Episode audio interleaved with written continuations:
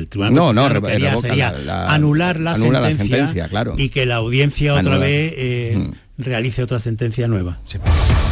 Acaban de oír ustedes los señales, los pititos de las 9 de la mañana y es el tiempo y hora de ver cómo viene el día por delante con eh, Jorge González. Buenos días, Jorge. Hola Jesús, ¿qué tal? Buenos días. Luto oficial en Córdoba por la muerte de Álvaro Prieto, el joven cuyo cuerpo apareció ayer entre dos vagones de tren en las cocheras de Renfe, en Sevilla. El Ayuntamiento y la Universidad de Córdoba han convocado concentraciones silenciosas que se van a extender por toda Andalucía. La autopsia va a determinar esta mañana las circunstancias de su muerte, aunque todo parece indicar que fue por electrocución. La base eh, naval de Rota en Cádiz acoge esta mañana los ejercicios militares Milex 23 que agrupan a los ejércitos de la Unión Europea. Las maniobras ya han comenzado con la asistencia del jefe de la diplomacia europea, Josep Borrell. A mediodía, Borrell se va a trasladar a Sevilla para participar, junto con la ministra de Defensa, Margarita Robles, en la inauguración de la reunión del Comité Militar de la Unión Europea. La policía de Bélgica ha matado al sospechoso del atentado de anoche en Bruselas que costaba la vida a dos personas de nacionalidad sueca. El presunto terrorista ha sido abatido por las fuerzas policiales en un barrio céntrico de la capital, donde residía. Bélgica continúa en estado de máxima alerta.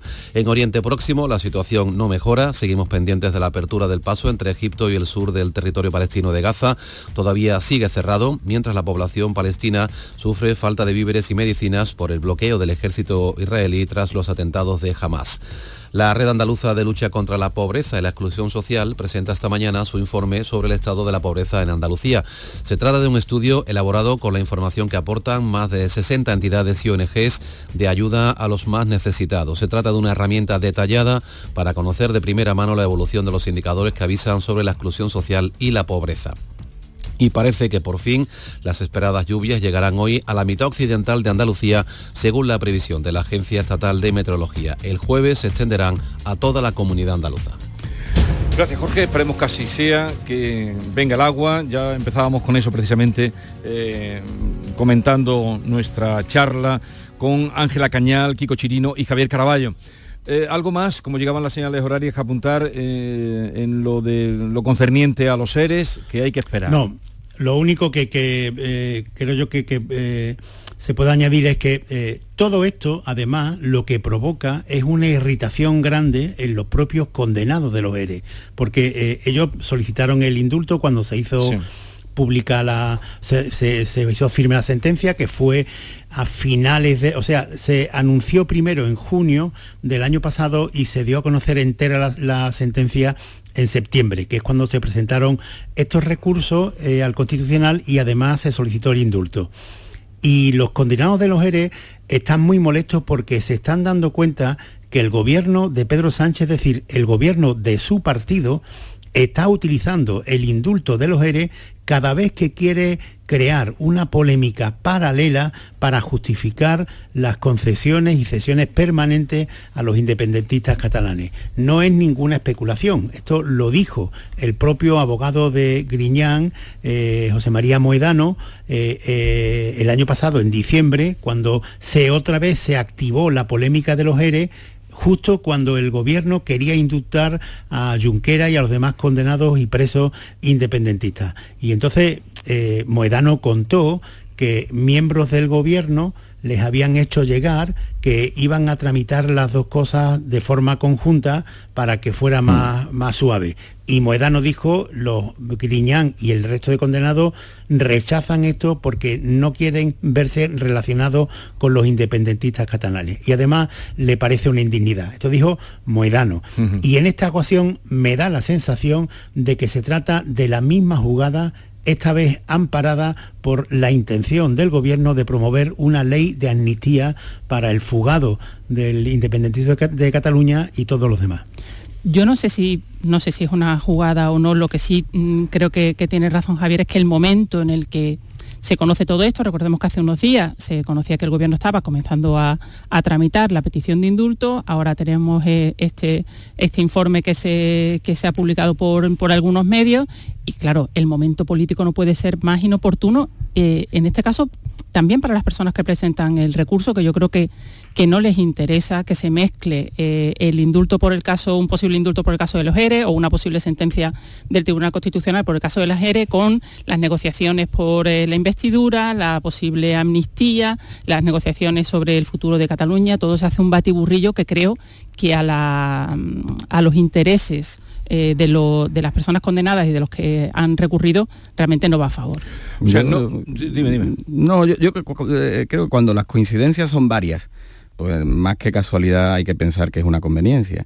Y, ha habido muchas coincidencias en las últimas semanas, últimos días tal vez, que hacen pensar que la tramitación de este, del indulto que ha arrancado a los condenados de la pieza política, recordemos que es la pieza política de los ERES, eh, pues está, tiene también una, una intencionalidad encubierta. ¿no?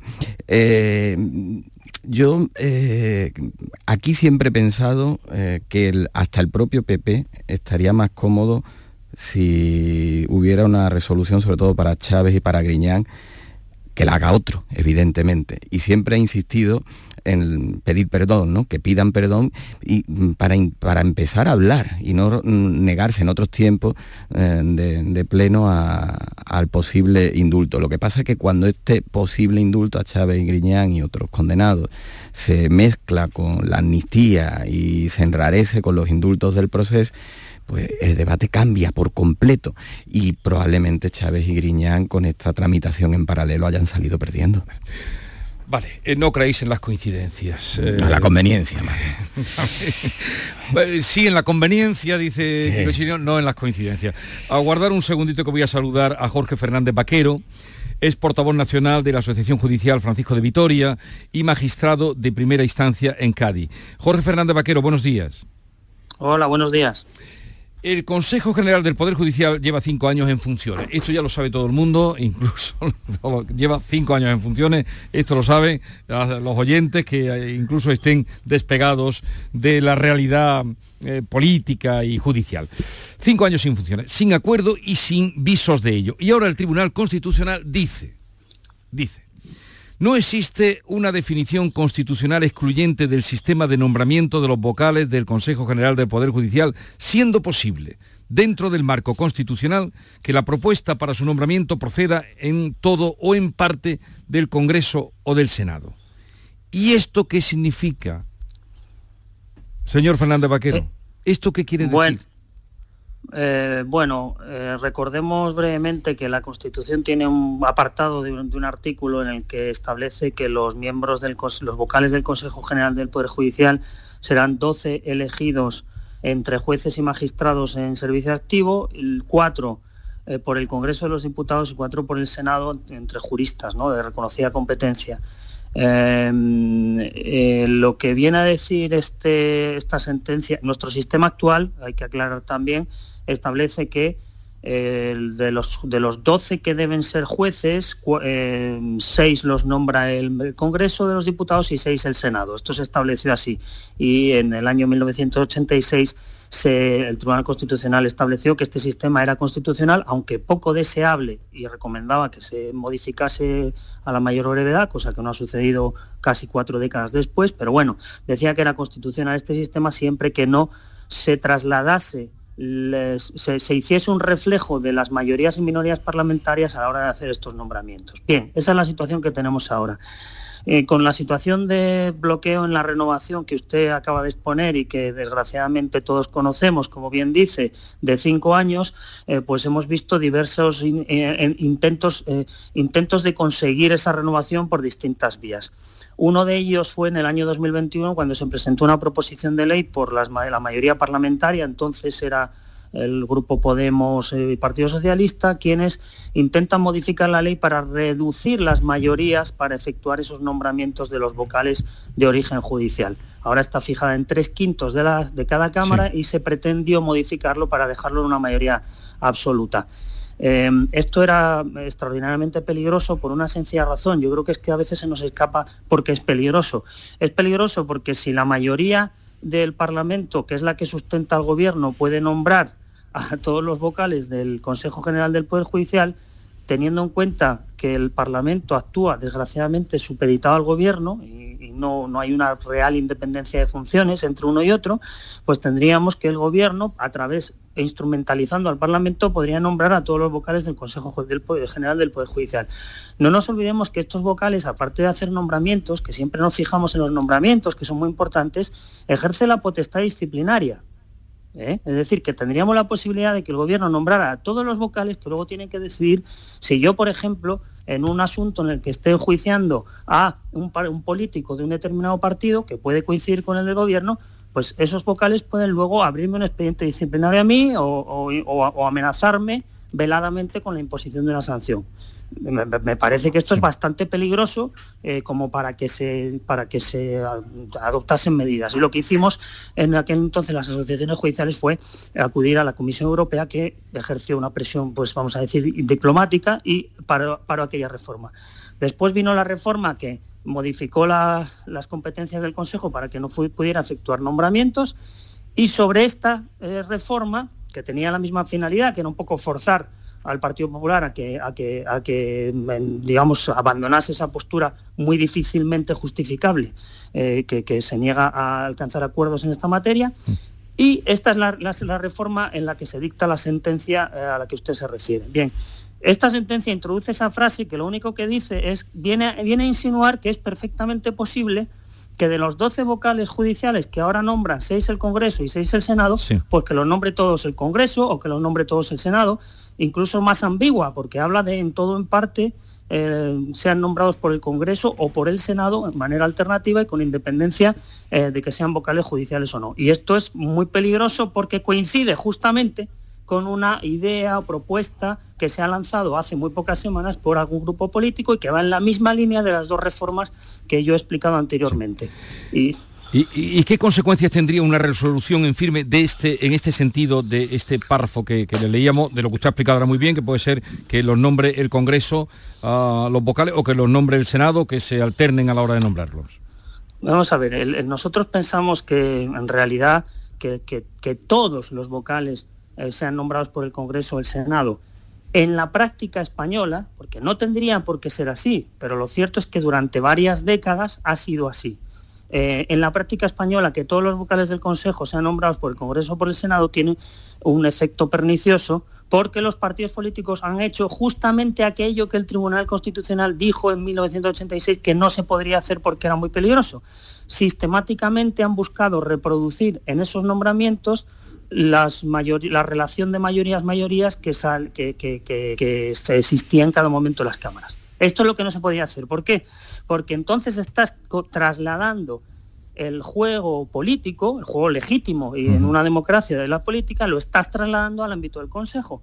Y por eso llevamos décadas hablando de los 10 vocales, los nueve vocales, no sé, progresistas, los nueve conservadores, los del PSOE, los nacionalistas, porque se ha convertido el Consejo en un espejo del Parlamento. Si nosotros eh, ahora no solo convertimos al, al, Consejo en el espejo del Parlamento, sino que además lo convertimos en un espejo deformado, porque se, rebajan las, mayorías necesarias y por lo tanto se abre la puerta a que sea eh, una determinada mayoría la que cope la totalidad de los nombramientos, pues estamos todavía acentuando ese, ese efecto reflejo de politización, que al final es lo que percibe la ciudadanía y por eso la ciudadanía piensa que todo el sistema judicial está politizado cuando esto no es cierto, pero la ciudadanía lo percibe porque en su cúpula, en su cabeza visible, que es el Consejo General del Poder Judicial, se produce de manera evidente ese efecto de eh, politización.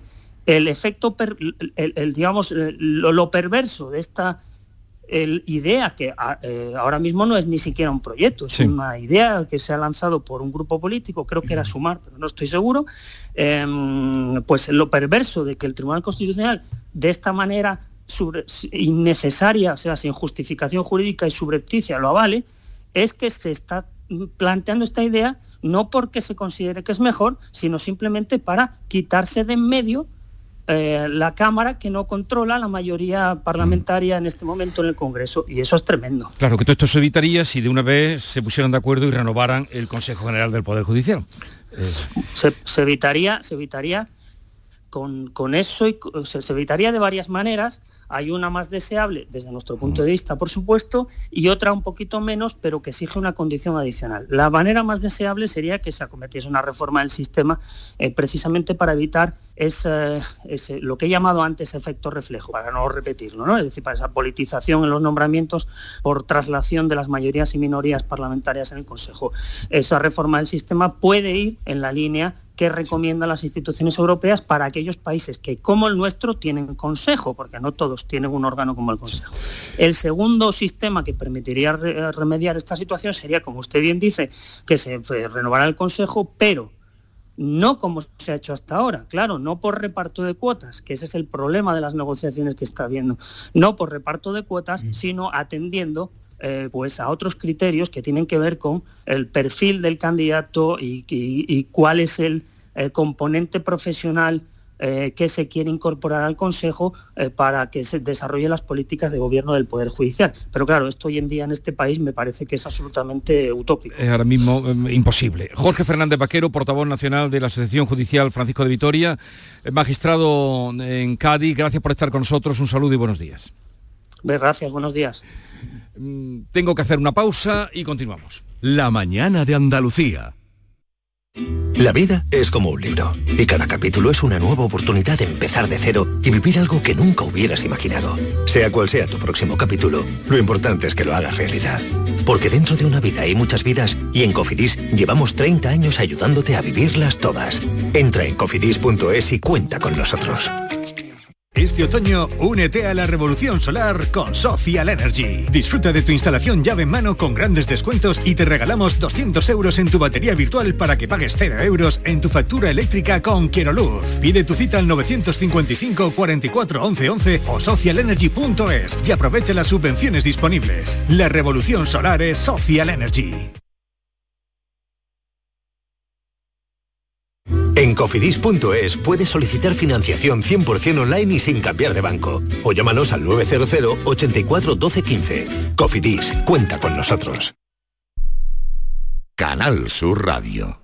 Hacer ejercicio, comer bien, cuidar nuestra salud mental. Suena fácil, pero ¿por dónde empezamos? En Clínica Luces son expertos en salud física y mental, psicología, fisioterapia, nutrición, psiquiatría. Lo tienen todo. Llamad al 680-648-718 o acercaos a Avenida de Montequinto 10, clínicaluces.com. En Logística Castillo disponemos de terreno para estocaje de contenedores y maquinaria portacontenedores para la manipulación y reparación de los mismos. Instalaciones con almacenaje en ambiente, refrigerado y congelado. Todos los servicios de transporte multimodal y gestión logística integral al cliente adaptado a sus necesidades. Logística Castillo, tu gestor estratégico en Sevilla para todo el sur peninsular. Estoy encantada con la cuidadora de mamá. Ya no me acordaba que era salir de casa sin pensar que podía caerse estando sola. Veo que llamar a Cuideo ha sido un acierto. Cuideo, especialistas en cuidados a domicilio para personas mayores. En Plaza Villasistos de Sevilla. Contáctanos ahora. Cuideo, cuidados de calidad.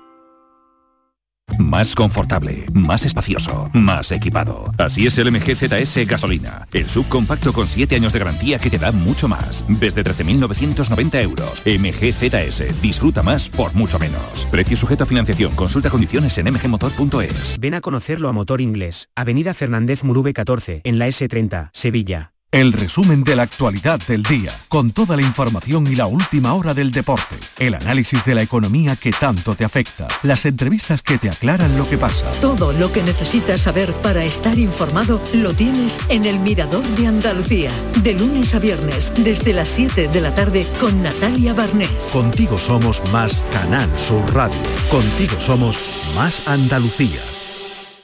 Cuando veas el nuevo Rasca Platinum de la 11, vas a pensar... Pero ¿cómo voy a rascar algo tan bonito con ese color negro y plateado tan elegante y ese diseño tan chulo? No sé yo. Me va a dar pena rascarlo. ¿Pena? Cuando te enteres de que el nuevo Rasca Platinum tiene tres juegos muy divertidos y un premio de hasta un millón de euros, ya no te va a dar tanta pena. Nuevo Rasca Platinum de la 11. Qué bonito es. Sí, te toca. A todos los que jugáis a la 11, bien jugado. Juega responsablemente y solo si eres mayor de edad. Vigorra toma la calle. La mañana de Andalucía sale a tu encuentro. Recorremos Andalucía con Jesús Vigorra. Y mañana 18 de octubre estaremos en Huelva para conocer aún más de la gente que es protagonista en esta tierra. Su industria, su campo y su mar, su gastronomía, su proyección comercial en España y el extranjero, sus curiosidades. La mañana de Andalucía con Jesús Vigorra. Mañana edición especial desde Huelva. Contigo somos más Canal Sur Radio. Contigo somos más Andalucía.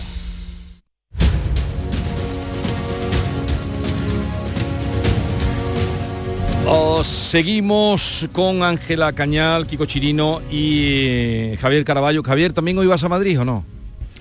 Sí, sí, en, un rato, dentro de una hora aproximadamente. Vale, vale, vale. Eh, voy a enlazar enseguida con, con el delegado del gobierno. No sé si lo que comentaba el portavoz de la Asociación Judicial Francisco de Vitoria, queréis comentar algo. Eh, han lanzado un comunicado de dos páginas, un poco explicando esto que aquí no nos ha contado. Pero mm, no sé si queréis comentar algo. Lo del Consejo General de Poder Judicial hasta que no, hasta que no se cambie o no se modifique después de cinco años, pues no habrá. Esto es una polémica que llevamos arrastrando desde hace ya eh, cinco años que se tendría que haber eh, renovado el, Consejo. Eh, lo que Europa nos ha dicho ya una y otra vez es que lo primero es cumplir la ley, es decir, renovar el Consejo en los términos en que está la ley actualmente y a continuación pues mm, acometer una reforma que permita una elección distinta de los vocales del Consejo que sea más equilibrada, ¿no? sin entrar en, definir exactamente cómo tiene que ser. Lo que está claro es que todo esto y toda la polémica que se genera alrededor del Tribunal Constitucional del que acabamos de hablar con el tema de la sentencia de los ERE, del Consejo General del Poder Judicial Supremo, etcétera, lo único que contribuye es a un descrédito total mm. del sistema de la justicia, a que la gente cuando escucha todo esto eh, pierda la confianza en el sistema eh, judicial y creo que eso eh, es un peligro para, para la democracia que, tenemos que, tenemos que afrontar, ¿no? Eso, eso está clarísimo. Esto eh, que, nos explicaba el portavoz de, la Asociación Francisco de Vitoria, pues hay un párrafo en esa sentencia del Constitucional que parece abrir la puerta a, una, a un sistema diferente o que el gobierno tenga la posibilidad de elegir un sistema diferente. Veremos, ¿no? Veremos cómo se acomete eso. Si esto ocurre, Carballo, brevemente, pero muy brevemente. Muy brevemente, que si esto ocurre, lo que dice Ángela, que esto provoca el desprestigio de los jueces españoles, eh, si provoca ese desprestigio entre los periodistas, los analistas y los ciudadanos, es lo primero que queda mentir, porque la inmensa mayoría, el 99% de los jueces y magistrados españoles son independientes en su jurisdicción y no tienen nada que ver con el órgano de los jueces, que es el Consejo General del Poder Judicial. Mm. Te, te metía bulla o prisa porque vamos a saludar al delegado del Gobierno en Andalucía, Pedro Fernández. Señor Fernández, buenos días. Eh, buenos días. Eh, la autopsia mm, va a determinar hoy las causas de la muerte de Álvaro Prieto, el joven cordobés de 18 años, que fue hallado muerto ayer entre dos vagones de tren en las inmediaciones de la estación de Santa Justa. ¿Cuándo se, se conocerán los resultados de la autopsia? Pues yo confío que sea precisamente entre hoy y mañana, cuando se conozca. No olvidemos que está bajo secreto de sumario y que será la, la juez la que tenga acceso a la autopsia y la que pueda mm. tener conocimiento inmediato de cuál ha sido la causa eficiente de, la muerte finalmente de, Álvaro Prieto. ¿Y de la investigación qué nos puede decir? Bueno, yo antes de nada quiero de todas maneras trasladar mi más sentido pésame a la familia, creo que, es un, asunto que lamentablemente ha tenido un final, un mal final, y quiero trasladarle mi más sentido pésame. Bueno, la investigación pone de manifiesto algo que también era importante descartar y es que no ha habido participación de terceras personas, que todos los hechos suceden con, eh, en solitario y que finalmente, bueno, pues una situación desgraciada le lleva a, bueno, pues a una actitud que, cuesta trabajo entender en este momento, ¿no? De introducirse en una zona eh, restringida al público y, bueno, pues llegar hasta una zona concretamente, la de talleres, el taller en la zona de reparaciones técnicas, en donde finalmente, bueno, pues es donde, donde se produce el fallecimiento, la muerte, y finalmente pues aparece en ese tren que llevaba parado efectivamente del 24 de agosto, como hayan dicho todos ustedes, que estaba en reparación y que se mueve de manera interna para propiciar un espacio para meter otro tren, que tenía que estar también sometido a una inspección técnica A partir de ahí, en ese movimiento es cuando, el, por la situación en la que se hallaba el cadáver, era imposible de, ver desde el exterior. A partir de ese movimiento es cuando sí se hace visible y además tuvimos la, ocasión de comprobar que fue de forma, además, eh, de una manera directa, ¿no? como, como ocurrió a través de un medio de comunicación. Eh, comentábamos antes con los compañeros que, están conmigo que usted ha oído de todo, que no vamos a comentar todas las barbaridades en algunos casos que se han oído, pero los indicios, como usted apunta, señala que ha sido eh, en solitario como se ha producido la muerte. Mm, a falta ahora de que se conozca la autopsia, ¿no? Porque eh, las manos parece que ha sido electrocutado como ha muerto. Sí, bueno, ese es un, es un indicio importante, sinceramente no se lo voy a negar que pueda ser a falta, como digo, de, que sea finalmente la, autopsia la que se lleve a cabo en el día de hoy. Pero sí, todos los indicios apuntan a que ese ha sido el motivo. No olvidemos que estamos en un entorno donde hay una catenaria que porta una intensidad muy grande de, corriente y por lo tanto pues todo apunta a que ha podido ser así y precisamente en el lugar en el, en el que se ubica. ¿no? El cadáver no tiene sentido ni razón de ser si no se produce de la parte de arriba del tren es decir, que, se hubiera subido a la parte alta del tren.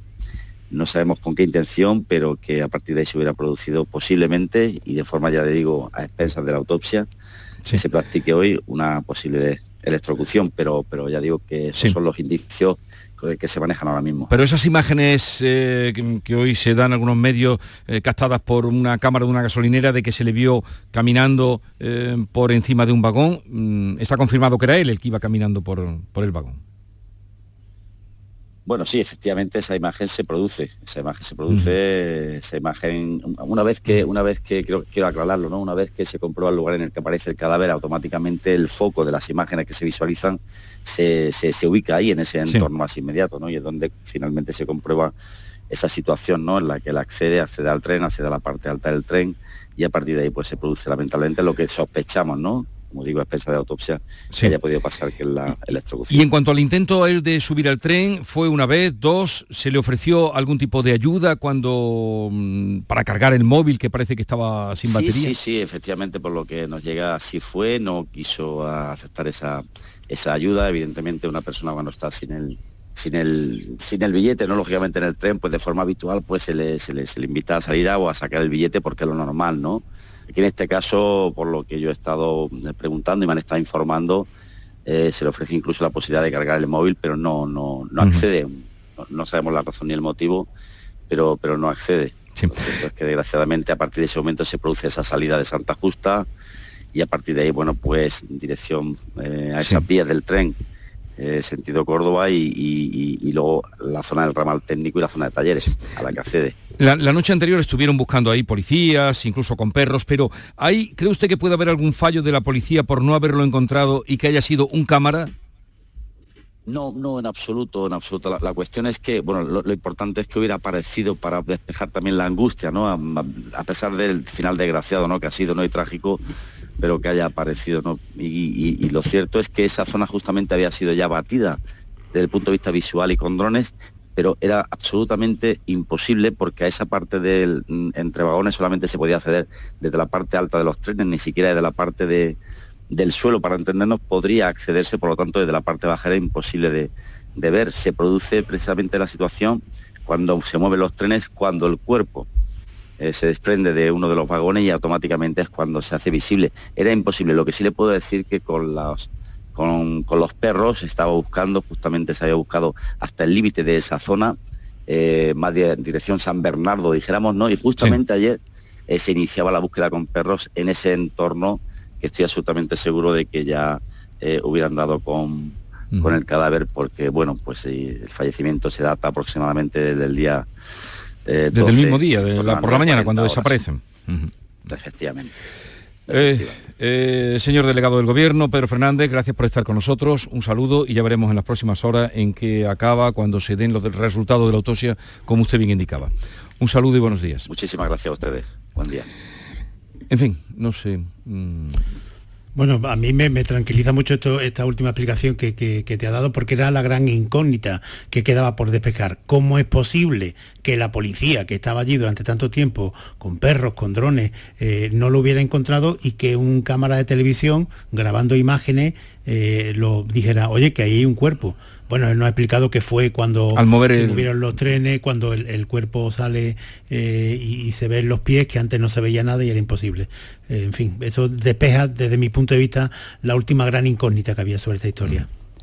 Sí, hay tres grandes ejes ¿no? de las preguntas que nos hemos ido haciendo, las circunstancias y las decisiones que, que toma eh, Álvaro en, esa- en esas horas, eh, las labores de búsqueda, cómo se desarrollan y también pues la actuación de- del personal de la estación, que también alguna gente había discutido. ¿no? Creo que con la intervención del delegado queda, pues lo que queda más abierto y quizás no sabremos es que- qué pasó en ese momento para tomar esas decisiones. ¿no?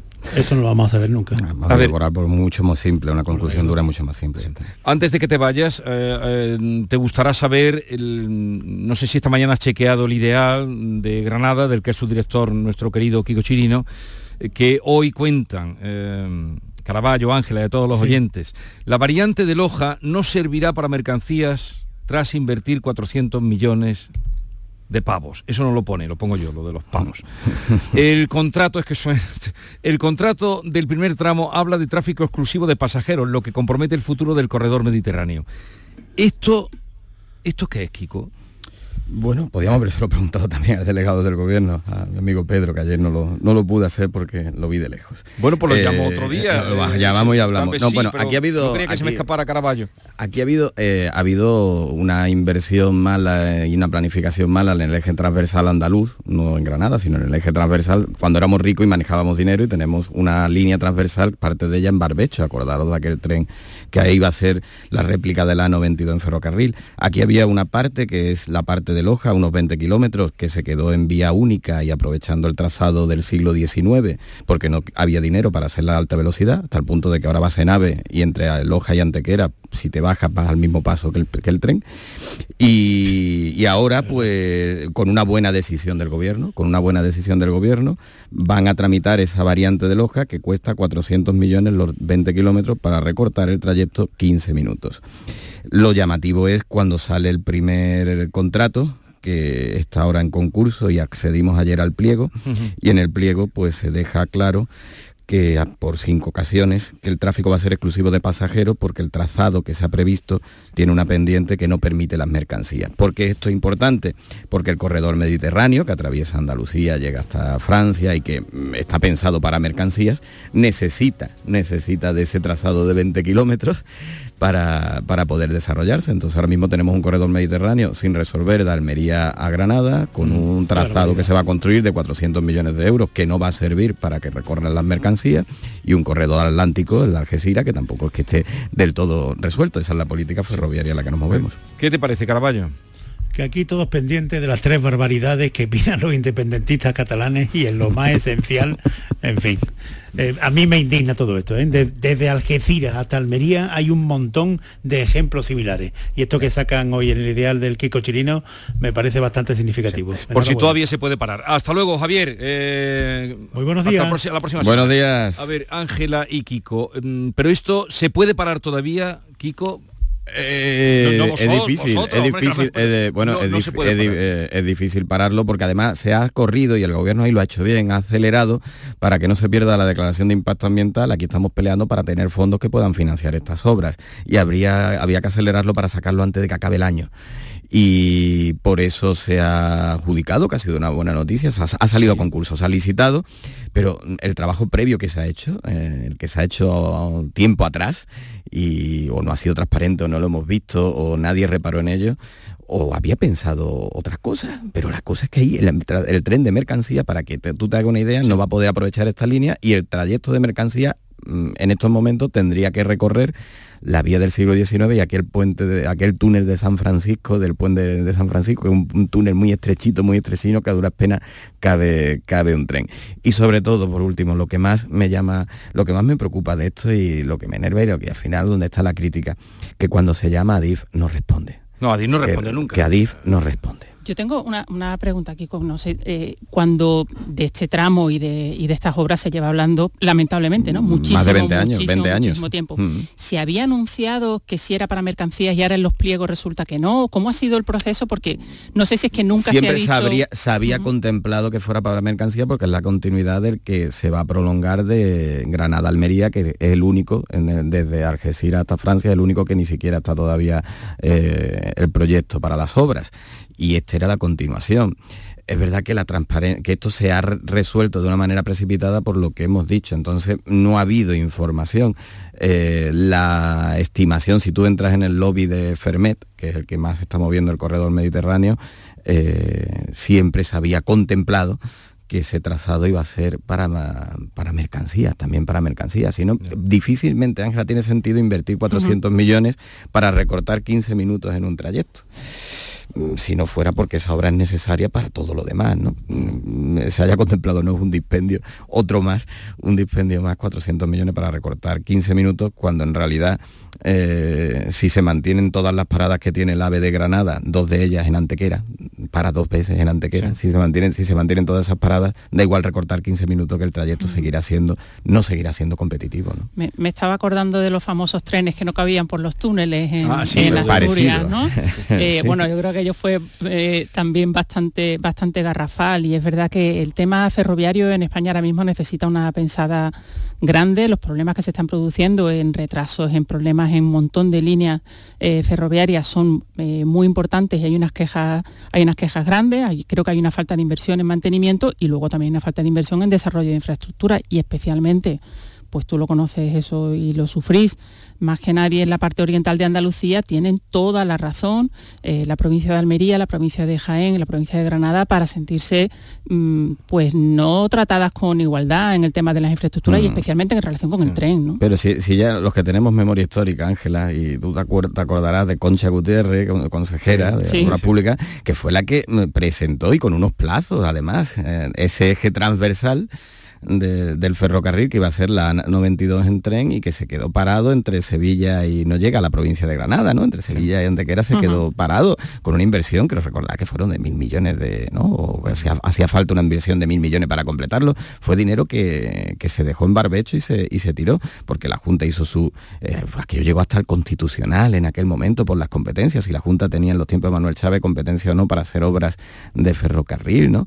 Y la Junta hizo su diseño, el gobierno hizo el suyo, cada uno diseñó una red que ahora mismo no se conecta y que no tiene sentido. Andalucía Oriental viaja por Málaga en lugar de viajar por Jaén, que sería el trazado más directo, ¿no? Y ahora pues estamos pagando las consecuencias de aquel mal diseño. Y luego, ese, eh, el que no pueda haber mercancías por ahí afecta a, qué... Eh, eh, el, corredor mediterráneo, que está pensado para sacar y mover mercancía, que además entra dentro de, toda la planificación de Europa, de la sostenibilidad y demás, el corredor mediterráneo, aquí había dos corredores por los que Andalucía, hubo un momento en el que, parecía que competíamos de manera excluyente y Andalucía tiene que competir por los dos, ¿no? El corredor atlántico, el corredor central de Algeciras, que vaya, que saque las mercancías por Madrid y corredor mediterráneo que vaya por todo el trazado del Mediterráneo y salga hacia el Levante, ¿no? Y ese corredor, que es el que ahora mismo está más retrasado, eh, pues está en nada porque ese corredor tiene que conectar en Antequera, eh, en Antequera tiene que conectar, pero para llegar a Antequera necesita del tramo Granada-Almería, que no está, que no está, eh, no está, se le llega esperando mucho tiempo, pero no está, y el tramo Granada-Antequera, que ahora mismo con lo que estamos explicando se queda inservible para mercancía. No existe tal corredor mediterráneo. Lean ustedes, entren en la página del Ideal de Granada, que hoy lo explica muy bien esta, esta noticia que nos deja así un poco con cara de, de perplejidad, por no decir otra cosa. Ángela Cañal, eh, Kiko Chinio, que tengáis un bonito día. Igualmente. y que llueva, y que llueva pronto. Venga, llevaros el paraguas. está entrando por aquí un poco de sol por la ventana, no sé, la de, desde la no entra relente, no, entra relente. enseguida nos vamos a la otra tertulia con Maite Chacón, David Hidalgo y Bea Rodríguez. La mañana de Andalucía. Salta al futuro con la Universidad Internacional de Andalucía. Aún estás a tiempo de solicitar tu plaza en nuestros másteres y diplomas con títulos en medicina, derecho, enseñanza y mucho más. Infórmate en unia.es. ¿Algo único? Los días únicos Dacia. Ofertas especiales únicas con condiciones únicas solo del 18 al 24 de octubre para estrenar ya tu Dacia. Reserva tu cita en dacia.es. Descúbrelo en la red Dacia de Andalucía. Canal Sur Radio. Sol Renovables, tu empresa de energía solar. Más de 20 años de experiencia en diseño, instalación y mantenimiento de placas solares y energías alternativas. Enchúfate al sol. ¿A qué estás esperando? Contacte con Sol Renovables para presupuesto de tu vivienda o empresa. www.solrenovables.com o 955 35 53 49. ¿Ya conoces las lavadoras Nevir? Lavadoras de hasta 12 kilos con motor inverter y etiqueta energética clase A. Porque Nevir siempre piensa en el ahorro de la factura de la luz. Con las lavadoras Nevir podrás esterilizar la ropa deportiva y disfrutar de su velocidad de centrifugado y sus tres modos de lavado rápido. Si no la tienes aún, ve ya por tu lavadora Nevir. El mejor jamón del mundo te espera en Aracena. Del 20 al 22 y del 27 al 29 de octubre, ven a degustar nuestro jamón en la 26 edición de la Feria Regional del Jamón y del Cerdo Ibérico. Un entorno incomparable y un sabor único. Ven y disfruta de Aracena, la ciudad de la gruta y de otras muchas maravillas. Esta tarde, en el espacio por tu salud, nuestros expertos hablarán sobre el Día Mundial del Dolor. Cada uno de nosotros tiene su particular umbral. Trataremos de acercarnos a las personas a las que el dolor les hace muy difícil el día a día. La tarde de Canal Sur Radio con Mariló Maldonado. De lunes a viernes desde las 4 de la tarde. Canal Sur Radio, la radio de Andalucía.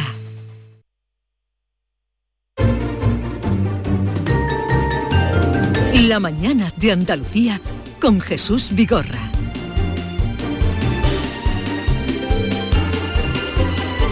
Maite Chacón, buenos días. Hola, ¿qué tal Jesús? Buenos David días. Hidalgo. Bon día. Bon día, ¿cómo se Tingui. en catalán? día, Tingui. Bon día tingui.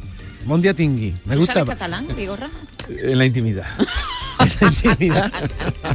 en la intimidad. ¿A qué me Eh, suena Bea, eso? Rodríguez, Hola. Eh, bueno, vamos a comenzar la otra tertulia. Mm, Sigue el asunto con Carmen Sevilla. Ahora las sobrinas quieren organizarle un funeral junto a amigos y también marcado por la ausencia de Augusto Algueró. Ya saben que todo salta a raíz de que eran ciento y pico días, ciento y largos días los que llevaban las cenizas sin que nadie fuera a recogerlas. Bueno, eh, el funeral ya se lo han celebrado las sobrinas y aquí el tema está en las dichosas cenizas, que ya estuvimos contando el otro día, un poco espantados, que llevaban un montón de tiempo, pues desde que, falleció la, la actriz, la cantante y actriz, y que nadie había ido a recogerlas. Eh, eh, y así es, efectivamente, su hijo no ha recogido la parte de cenizas que le correspondía. Siguen allí, siguen en el... En el Pero porque las cenizas la- las han dividido. Sí, sí, las han dividido porque las eh, sobrinas, ¿vale? De Carmen Sevilla, Carmen y Elena, hijas de su hermano, Pepe García Galisteo, querían unas poquitas para hacerse un relicario. Entonces ella, por ahí saltó todo. Ellas fueron a recoger mm, sus Su parte. cenizas que habían pedido que les reservaran y ahí pues le dijeron, oye, que aquí nadie ha venido a por el montante, a por el resto. Y efectivamente hasta la fecha así ha sido. Tiene Augusto Algueró hasta un año para poderla recoger. Una vez pasado ese tiempo, se pondrán en contacto con él, le preguntarán qué, qué va a pasar y si no va, pues irán directamente a, a un lugar eh, común, allí mismo. en el Bueno, ya el padre Ángel se ofreció también, ¿no? Para guardarlas. Pero ahí siguen. El padre Apeles. ¿Te acuerdas del padre Apele? Está vivo. Sí, está- padre Apeles. Bueno, Bueno, no le está- deseo al hombre larga vida, pero que no había oído nada del padre Apeles, el famoso padre Apeles. Porque ya ha dejado de dar por saquito aquí, se fue a Roma.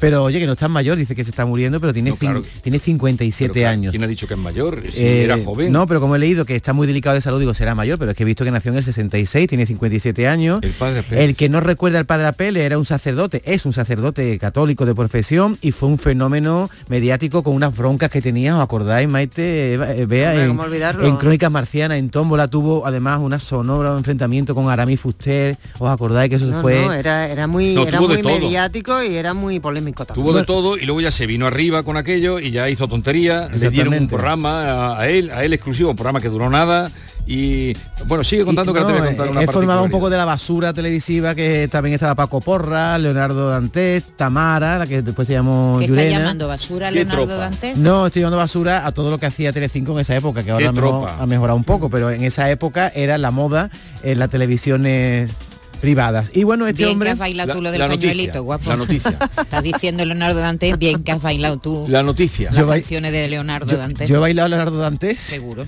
Yo bailaba la mamachicho, ahí yo ahí me puse la muy- noticia cuál es? La noticia, querido, es que él ya se está como despidiendo del mundo. Dice que se ha ido de Barcelona porque hay muchos separatistas y gente muy rara, se ha ido a Roma y había mucho perro flauta en Barcelona y se va a una ciudad en la que aún sí, hay... perro flauta, sí, así ha dicho. Estaba harto de tantos separatistas y perro flauta. La noticia es que ha dado una, una entrevista y ha dicho que se despide de la vida un poco. He venido aquí a pasar mis últimos días, a pesar de que solo tiene 57 años. Insisto, tiene una- un problema de salud. Lo mismo él se está viendo ya muy malito. ¿no? ¿Tú sabes quién era la madrina de Padre Apeles? La madrina de Padre Pérez.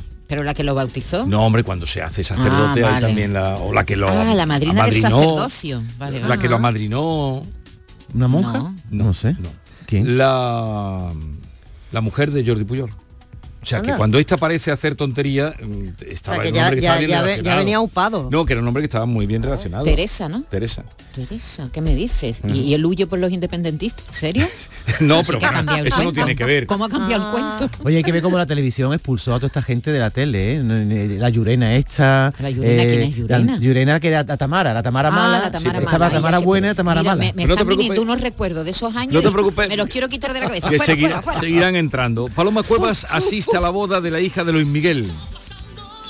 Pues eh, ya, ya habíamos adelantado la semana pasada que se casaba la hija de Luis Miguel en la Toscana, una boda de tres días, una boda gitana como aquel decía, y a la que su padre finalmente pues fue. No, eso, eh, es- eso es otra boda. Eso lo vamos a contar. Pero ¿cuántas eso bodas tenemos eso hoy? lo contamos luego. Pero sí una música muy bonita que teníamos por ahí, querido Marcos, que fue la que se bailó No, no, tú, perdón, en la perdón, boda. Perdón, pero un inciso. Tú me habías dicho, Teresa, y me he quedado con la, con la cabeza descolocado, ¿no? Era Ferrusola, era Marta de nombre. Ay, es verdad. Marta Ferrusola. Es la- verdad, Marta. Por favor. Ay, se me ha ido. Marta. Eh, me he confundido, ¿sabes con la quién? que se con tiró, la mujer de Lara. La que se tiró en el, en el paracaídas. Bueno, lo que vamos, Marta que Ferrusola, allí fue todo el mundo muy guapo, Luis Miguel guapísimo, que al final fue, eh, no tenía buenas relaciones ni con la niña que se ha casado, que es su hija, la que no reconoció hasta los 18 años y obviamente tampoco con su madre, pero al final todo el mundo feliz, él la llevó al altar y allí se presentó su novia, Paloma Cuevas, vestida de verde esmeralda, con unos brillantes maravillosos y triunfó en la boda, todo el mundo habló de su traje y por supuesto del baile que se marcó Luis Miguel con su hija recién casada con ese The Way You Look Tonight que escuchamos. Una pregunta, vea, cuando Luis Miguel va a la boda de su hija, ¿va él o va a su doble? Porque últimamente solo manda a los dobles a, a los conciertos. Va él, ¿no? O sea, no la no- Venga ya. Sí, sí. Anda, ya, Hay- ya que eres mala persona. Hay grave, ¿eh? grave Eres sospecha, Malo, malo, hay ¿eh? grave sospecha de que Luis Miguel que va a los conciertos y manda un doble. un- hay uno que se le parece pero- mucho. ¿Pero dónde te has sacado tú eso? Hombre, yo tengo mi fuente, yo te lo he dicho. publicado. Yo no desvelo mi fuente, sí, está Pero, publicado. no, pero no está confirmado. No, no. No, por eso te he preguntado a ti, que lo sabes todo, si Luis Miguel va él o va un doble. Fue, él, porque si no era él, el doble se la pegó a Paloma Cuevas. Ah, no vale. digo más. Eh, Ferradria Sí. habla de Carlos Alguiñano, pero habla bien o habla mal. Hombre, mira el titular, que- es que como son. Es que pone, Ferradria habla de Carlos Arguiñano, pero me faltan pero otros, ti- datos. otros titulares dicen, Ferran Adrià utiliza estos contundentes términos para hablar de Carlos Arguiñano y de Masterchef. Y tú dices, ay Dios mío, a ver, lo voy a leer, lo ha puesto verde. No, todo lo contrario. No me- ha dicho que me la, co- extrañaría porque- que la cocina española no sería la misma sin Carlos Arguiñano. Yo estoy de y que acuerdo es completamente. El cocinero más influyente que tiene este país, así lo ha dicho. Carlos Y- y- Arguiñano. Y, así es. Sí, ¿Sabe- así es. sabéis que Él- Ferradria- él- ¿Cocináis mucho? No, pero él Ah. se ganó cuando él empieza a hacer el programa de cocina, que lleva ya cuántos años lleva. Pues, Lleva pues, 30 la- la- años. La vida entera, lleva Estaba la yo vida en la, entera. en la universidad todavía. Sí, mira, Ferradria La estuvo universidad en sigues la- todavía. en la A ver si edición te acaba número- ya la carrera. Ferradria estuvo en la edición número 25 de Gastronómica que se ce- celebra todos los años en San Sebastián y habló en estos términos de Carlos Arguiñano, pues valorando el trabajo que ha hecho. Dice que cambió que, es el cocinero más influyente de este país, que abrió camino hace más de 30 años, que ha sido un aliado de la alta cocina, que normalmente hace, mm, la gente cocina lo que cocina Carlos Arguiñano, no lo que hacen ellos, no lo que hace Ferradría, aunque ya todo el mundo sabe lo que es un sifón y, y ya Mm. se ha familiarizado con los utensilios, diremos, que utiliza la alta cocina y que también defendió a Masterchef diciendo que enlaza con el público y que siempre es bueno que la gastronomía enlace con el público. Y, Maite, y, ¿puedo contar, puedo contar un defecto, esto, esto no sé si lo debería ¿Un defecto contar. de quién? De Arguiñano. un defecto, defecto de Ferradria, no sé si debería contarlo en la radio o se me pueden multar porque no es bueno que tenga Pero- este defecto si es cocinero. Una vez estuvo aquí, eh, hicimos una entrevista en el programa del Yuyu y, y- y no me gustó nada que tenía toda la camisa llena de caspa. Digo, este hombre si ¿Y eso qué tiene que ver? Pues porque soy cocinero y me estoy no está cocinando yo. cocinando ahora, no a está ver. cocinando. Si yo voy al No, restaurante de tú- Ferradria y le pido unas lentejas y sé que tiene caspa, yo no Pero le cobro eso las lentejas. Seguro, no, no, seguro, no, no. seguro que se pone la, chaquetilla de cocinero blanca y así no se le nota. Luego me dicen- dejado- me has dejado alucinado. Ayer ¿Tú no- no sabías que Yo le estaba mirando para que no lo no dijeras. le no estaba mirando. mi- Yo creí que iba a lanzando miradas inquisitivas. Yo creí que iba a contar, yo creí que iba a contar una cosa que no sé si sabe que ocurrió aquí, eh, pero pero eso que has, eso no tiene sentido por ningún lado, porque una cosa, No tú puedes venir aquí hasta vestido con chaqué y no se va a meter el vestido con chaqué en la en la No, cocina. lo que no tiene Entonces, sentido no tiene que ver, no, tiene sentido que un cocinero tenga caspa, eso no tiene sentido. ¿Cómo que se- no tiene que ver un o que- cocinero? O que, no se eche un liquidito que hay para la caspa. Mira, la caspa es persistente. Eh, en mucha gente. No soy yo eh, el que te hablo, por- entonces no puedes tú venir aquí a atacar a las personas con caspa. No, no estoy atacando, Pero, oye, estoy diciendo maneras, que tiene David, caspa. Que no, que- que- David, que para está- cocinar se ponen gorro de No, todas maneras. no sigas porque aunque, la- le- aunque le, van a meter, le van a meter una, pone- una, un- No, una denuncia que va a salir como la Lucía No, Echevarría, va a tener que pagar lo que no tiene. Lo malo que venga Ferradria mañana aquí y me diga, ¿quién ha sido el que ha dicho? Bueno, mirad los ingredientes. Ahí está. Estoy loco por el tenis, me encanta su juego. Pero ¿por qué no controlas a este señor? Pero si lo estaba mirando, lo estaba mirando persistentemente y ha pasado Pero de. ¿por qué en la radio no se pueden que decir sí- las verdades? Mira, una no, cosa. verdad, no, verdad. Una cosa es decir la verdad y otra cosa es decir, hay gente que es como si viene y tiene los pies planos y tú dices que porque tiene los pies planos no puede ser cocinero. No, porque a ver, el cocinero tiene que tener una higiene capilar. Pero ¿quién no dice? No, si te estás metiendo en peor. ¿Tú cómo vas a decir que déjalo, no? te- David, Déjalo. déjalo ya. Déjalo. Los pies planos, un futbolista sí un yo defecto, quiero pero un decir una cocinero cosa, yo quiero una- decir una cosa de Arguiñano. No he visto un cocinero más limpio que él. no. ¿Arguiñano? Arguiñano. Eh, utiliza cómo utiliza todo, cómo limpia, ¿Y con cómo rapidez enjuaga, limpia? con qué- eh, eh, bueno, eh, ahí hay corte, no se hace todo el del Sigamos, tirón, por favor. Pero mm, defender la, la higiene y la limpieza que tiene Carlos Arguiñano. Yo también soy gran defensora de, de Carlos. De De, Carlos- de la cocina en televisión. De Carlos no puede decir nada malo, porque Carlos Sí, yo pero- no le he visto la pero, caspa. eh, en fin, eh, sigamos. Vamos a otro asunto porque de verdad... Tenis, me encanta su juego Tan emocionante. ¿No te gusta cantar esto? sigue así, esto es de. Luis Aguilé, ¿no? ¿Quién cantaba esto? Imponente. Cántalo Jesús. No, no sé quién lo cantaba, no sé quién lo cantaba. La ruina de los padres de Kate Middleton acosados por deudas y acreedores enfadados. ¿Qué, qué es Hay que esto? ver quién lo diría, ¿no? Tú dices, bueno, los suegros del, del futuro rey de Inglaterra tienen que navegar en la abundancia sí o sí, ¿no? Pues resulta que tienen una ruina tremenda y han dejado una ronche, una roncha eh, importante y esto les está trayendo unos disgustos eh, que- Pero que ¿dónde no han dejado la roncha? O sea, resulta que esta gente tenía dinero, lógicamente, tenía, tenía pasta, tenía sus empresas, se dedicaba sobre todo al tema de los juguetes. ¿Qué pasó? Que llega el Brexit y luego llega, llega el COVID. Y encima tienen un hijo, el hermano de, de Kate, que se llama James, que también pierde dinero en los negocios. Así que se empiezan a entrampar, a entrampar, a entrampar y cuando se dan cuenta tienen un montón de acreedores y tienen que vender pues todas las empresas que tienen y aún así vendiéndolas no han podido pagar las deudas que tienen. Y ahora han cogido los acreedores que esto sí que es terrible y mm, en el pueblo donde ellos viven pues ah, ah, han ido pegando carteles por todas las paredes incluso por los árboles reclamándoles la deuda la deuda que tienen. A mí la verdad es que me extrañó un poquito porque se habla de una deuda de 3 millones de euros. Y a mí hombre para mí 3 millones y, y 100 mil euros me arregla la vida. Pero en el caso de esta gente, de millones de euros, tampoco me parece que sea una cosa mm, como para no poder pagarlo y quitarse a, esos señores el fraque que les persiguen. Pero para que vean lo que son las cosas, ¿eh? que ni el rey les, supongo, puede, el futuro rey, supongo, le- les puede ayudar. Ruina, ruina. Eh, Willie Smith rompe su silencio tras las palabras de eh, Jada. Oh, voy a decir una frase tan bonita. Todo el que esté casado ahora mismo Pero y primero- escuche. de- Ah, lee el titular, No, pero primero- es que estaba tan emocionado No, que pero quiero que primero digas quién es. eh, yo no sé quién es Jada o A ver, Yada. Ja- Jada Pinkett, la mujer de Will Smith, que dijimos hace unos días que estaban cuando ahí. Will le mete el tortazo al pobre Sí, presentador claro. este fue porque supuestamente se había metido con su mujer. Estaban separados hace varios años, no la querían hacer público, pero Jada ayer publicó sus memorias y en su memoria dice que hicieron una promesa de que nunca habría una razón para que nos divorciáramos y que trabajaríamos en cualquier cosa y ella no ha podido romper esa promesa. Cuando Will Smith ha leído las memorias de su mujer, le ha mandado un correo electrónico al New York Times que lo ha publicado y, Lu- y dice Will Smith una cosa tan bonita que deberíamos pensar todos los que tenemos... ¿Lo que se le ha mandado? ¿Al periodista o a su mujer? No, se la ha mandado al New York Times.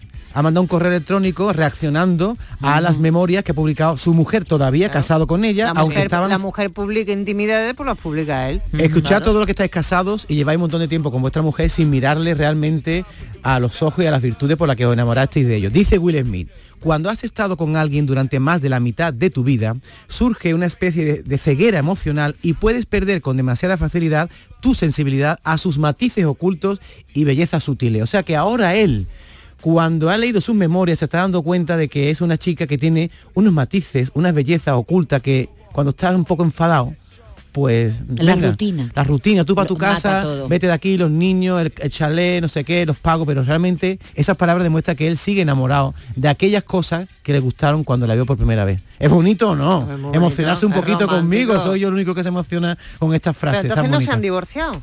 No, no, están separados y a mí me da la impresión de que con esta memoria va a ver otra vez tras tras. Estos vuelven. Tras tras. a vivir juntos otra vez. Que lo de Lucía Echevarría, ¿sabes? Se ha confirmado la eh, sentencia, mm, le debe a Hacienda 270.000 euros. Pues a pagar. Mm. Está ganando el premio Planeta, No, no lo lo habías ¿no? oído, que, pero hace muchos El Supremo ha años confirmado eh, la- que la escritora Lucía Echevarría tendrá que pagar a Hacienda casi 270.000 euros. Y, mm, ¿No ha pagado? ¿Qué, qué es lo que ha hecho? En unas declaraciones de unos años, 2010 y 2011, que la declaración no fue... Bueno, tú sabes que ahí ha habido... En una mm, se dejó sin declarar mm, la liquidación dineros, en el otro año tantos. Ella ha recurrido, pero 260.000 y parece que es firme. Los olvidos salen caros. Pues sí, hay que pagar. Eh, vamos con otro tema, el desorbitado regalo de unos novios a los invitados de su boda. ¿Qué ha sido? Vamos a ver, ustedes que vais eh, de vez en cuando a bodas, además a bodas importantes, donde seguramente eh, ese detalle que suelen tener los novios para con sus invitados, pues eh, suelen ser regalitos bollantes, ¿no? No sé, ¿qué es lo más caro así que recordéis que os han regalado en una boda? A mí, por ejemplo, una vez me regalaron un espejo precioso que yo dije, por a todo el mundo le dan este espejo. han- Yo no soy la original, yo, yo doy un sobre. No, Pagando- no, no, no, Los novios a los novios. invitados. Tú, tú me Ah, das vale. el sobre con dinero y yo te doy un detallito Toda de la vida se han recuerdo. dado Sí, un- ¿no? Qué Toda la vida Eso un puro. eso ya es muy No, antiguo, eso- además- y además Un puro y un abanico, dije. Un abanico. Qué antigüedad. abanico. Bueno, Vigorra, tú en alguna boda, ¿qué regalito bueno ¿Qué te han han dado, los novios cuando han metido el dinerito en el sobre? han dado una eh, botellita de, ¿Botellita de qué? de cava con su nombre, eh, por Una ejemplo. peladilla, una... Pues ahora es que hay, un- peladillas, hay unos estaba, novios que han tirado completamente la casa por la ventana y estaba invitado un señor que se prodiga mucho en, en redes, que se hace llamar Rico Medi, no sé si lo conocéis. Jamoncito. Pues fue, fue a, a la boda de estos novios y bueno, dice que, que- que es que se volvieron locos y esto es lo que, lo que Una contaba el hombre. Una bola de ricos. ¿Esto qué es? ¿Aceite? ¿No te has, te has vuelto, te has vuelto Vuelto loco, loco. regalando aceite? Te voy a tener que estar en el, en el sobre más. Pero ¿qué dieron? Una botella de una No, una no, dos. Pero- Tiraron la casa totalmente por la ventana, regalaron ¿De litro o aceite, pequeñita? Se han vuelto hombre, pequeñita locos. tampoco, esa es la cosa como para que sea de- Te digo una cosa. Eh, aceite de oliva. Si tiene, si tiene 100, in- mira, si tiene 100 invitados y una botella de aceite está a 7 euros, te gastas 700 euros, queda como un sí, rey. Pero que 7 Te- euros. Está Pero tú- 7 euros el litro Pero, tú qué- de- pero tú qué aceite compras. Yo la española, virgen allí pero compré uno, una. Pero uno ¿Y cuánto te costó? 7,68. buenecito. 7,68. Sí, estaba en oferta, ¿eh? Hombre, estaba en oferta porque, Sí, porque está está, más caro ca- que eso. está casi a 10 el litro. Yo voy solo buscando ofertas. Yo entrevisté no hace tieso. mucho a un nutricionista que me dijo que si de verdad me quería tomar una buena cuchara de aceite de oliva del bueno bueno en la tostada que me gastara 12 pavos como mínimo. No te digo más. ¿Tú miras lo- los componentes, los integrantes de los productos o el precio? Yo, hombre, el precio. Hombre, el aceite... Mira, no duda ni un segundo. Yo no, no. Vamos, que Yo ha ma- sido ma- automático. Manifiesto aquí mi absoluta tiesunez porque los precios han subido, los sueldos no. Y cuando vas a un restaurante, miras la carta por la izquierda o por la derecha. Por abajo. Como por abajo. los postres. Por los postres tan caros. Y tan caros, digo, vamos a pedir más del segundo plato porque postre no pido. Hoy el viernes sale a la venta el nuevo disco de los Rolling Stones. Hackney Diamond se llama, ya tenemos dos adelantos, y Sweet Sound of Heaven. Así que el viernes ya tenemos el disco entero. Esta es La Mañana de Andalucía con Jesús Vigorra, Canal Sur Radio. Canal Sur, la radio de Andalucía. Sigue la corriente del río. Navega en la inmensidad del océano. Adéntrate en la jungla. Descubre lo desconocido. Sumérgete en un mundo de medusas. Rodéate de peces tropicales y echa raíces en el manglar. Ya estás conectado. Déjate abrazar por el mar. acuariosevilla.es Tú, sí tú, el que sueña con independizarse. Lo que tienes que hacer es comprarte un coche de ocasión. En Driveris celebramos el Día de la Hispanidad con una amplia selección de coches de todas las marcas, con la mejor garantía del mercado y a muy buen precio. Pásate en octubre por tu tienda más cercana o entra en driveris.es. Driveris, vehículos de ocasión de verdad. Para ahorrar agua en casa, cierro el grifo mientras me enjabono las manos y cuando me cepillo los dientes. Solo abro el grifo para enjuagarme. Gracias a tu ayuda hemos logrado reducir el consumo de agua, pero la sequía persiste y la situación es grave, porque no hay agua que perder. Cuida cada gota. Emasesa, tu empresa pública del agua.